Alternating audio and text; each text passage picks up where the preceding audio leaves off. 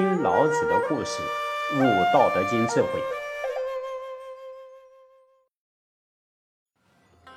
根据考究正统道藏啊、藏外道书、道藏纪要等藏书，除了老子《道德经》历代有关的诸多注解以外，还有许多冠上太上名称的经典，有谈关于修身养性的。比如说《太上老君内观经》《太上老君说常清净妙经》，有关于讲戒律的，如《太上老君戒经》《太上老君经律》《太老子说法十境戒经》啊等；有关讲述养生的，如《太上老君养生诀》；有关介绍神迹的啊，如《老子化胡经》《老君变化无极经》《老子开天经》等等等等。啊，有关传授各种。消灾避祸法诀的，如《太上老君说上清灭罪吉福妙经》《太上老君说消灾经》《太上老君说解释入祖经》等等等等，数目繁多啊，无法一一列举。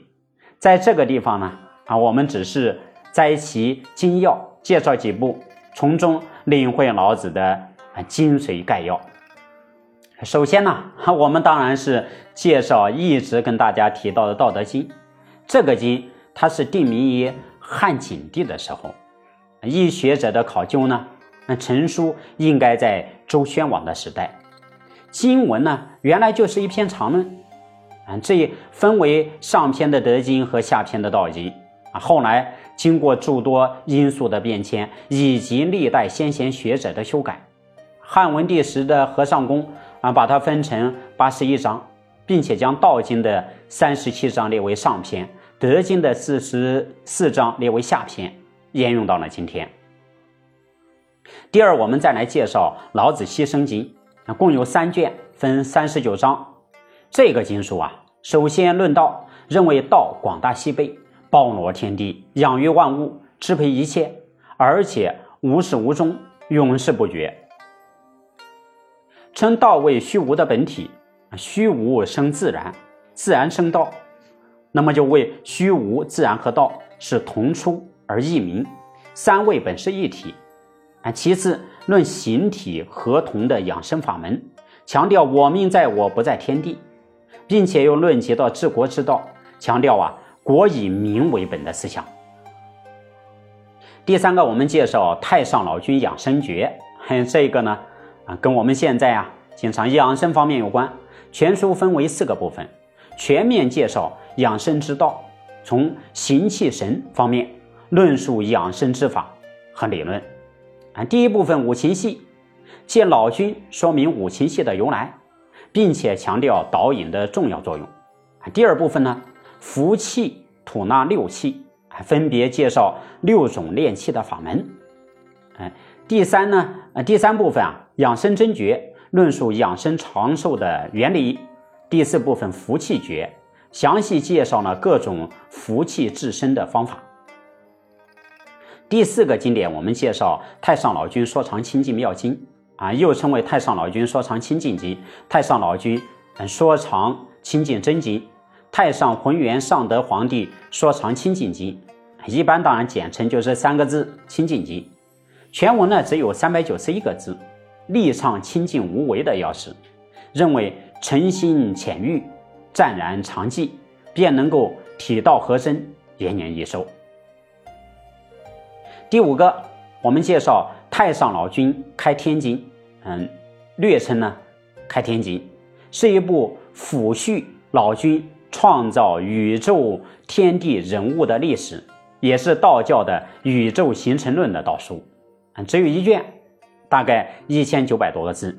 啊，经里面为老君经过了宏元、混元、太初、太始、太素、混沌、九宫、元皇以及三皇五帝和三王时期，